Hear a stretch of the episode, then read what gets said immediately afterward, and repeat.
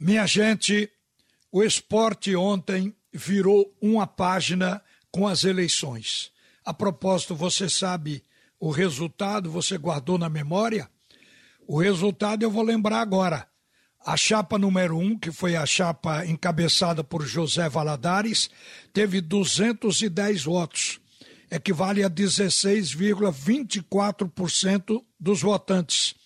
A chapa 2, que foi a chapa eleita com Leonardo Lopes na cabeça, teve 1.083 votos, o que equivale a 83,76% dos votos colocados nas urnas.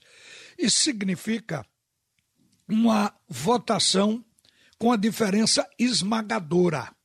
Eu não estou falando do colégio eleitoral do esporte, estou falando da proporção com que o Leonardo Lopes foi eleito em relação ao candidato que perdeu.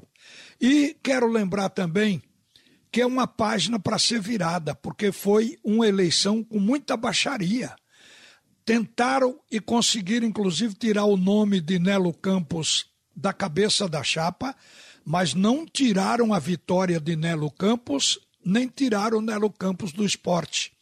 Ele, para mim, foi o grande vitorioso. Depois vem os companheiros Leonardo Lopes Yuri Romão, todos que compõem a chapa. Agora, a grande verdade é que se tentou isolar buscando recursos de toda sorte, mas nem assim se evitou a derrota.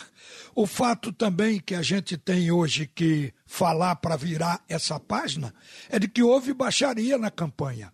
Chegaram a dizer que esta chapa, talvez por ter o Gustavo do B dentro da chapa, eles tenham dito isso, essa chapa iria lotear o Esporte Clube do Recife no plano imobiliário, como se isso fosse possível. Então isso é baixaria, é uma forma de dizer o que realmente não pode acontecer, mas que atribui ao grupo para poder tirar voto desse grupo. Então foi dito isso. Mas o clube, ele tem os poderes que controlam, como por exemplo a Assembleia Geral, como na votação de ontem, tem o Conselho Deliberativo, que o conselho é que tem que decidir sobre coisas importantes. E o conselho, coincidentemente, é o mesmo que foi eleito com Milton Bivar e vai permanecer agora com Leonardo Lopes. Então, a gente sabe que tudo aquilo foi dito para evitar que o eleitor do esporte desse o voto para essa chapa que acabou ganhadora.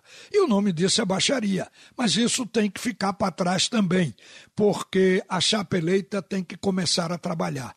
O Nelo Campos, que eu considero o grande vitorioso nessa campanha, ele vai para a vice-presidência de futebol, que é o carro-chefe, a locomotiva da Ilha do Retiro. E a essa altura já deve estar pensando em providências para melhorar o futebol e soerguer o clube.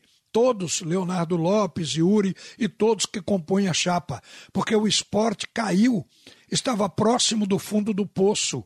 O esporte tem problemas no campo administrativo, tem problemas dentro das quatro linhas, o time não consegue ganhar jogo. O esporte tem problema com jogadores, relacionamento com o clube, tem atleta pedindo para ir embora. Eu nunca tinha visto isso no Esporte Clube do Recife. O próprio jogador diz: Eu quero sair.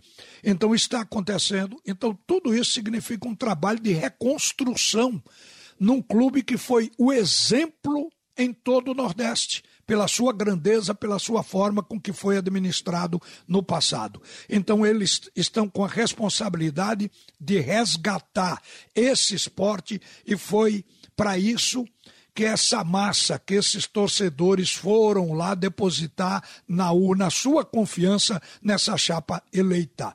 Eu também já tomei conhecimento de que o Nelo, apesar da posse acontecer no dia 23, mas já está trabalhando teria visto a possibilidade de repatriar pessoas como João Maradona, que é o maior olheiro e desde que ele saiu da Ilha do Retiro, que não aparece por lá um garoto promissor. O Tacão, preparador físico que inexplicavelmente foi demitido, fazendo parte do grupo de grande eficiência que o esporte sempre teve em preparação física, a possibilidade do Tacão ser resgatado, voltar para ele e outros também.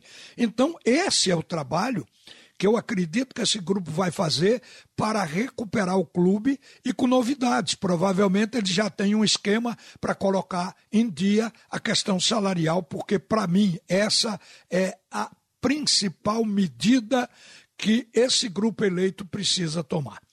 Mas nós vamos acompanhar a administração atual. Mas quero dizer que houve muita baixaria nessa campanha no Esporte Clube do Recife, portanto tem que ser uma página virada.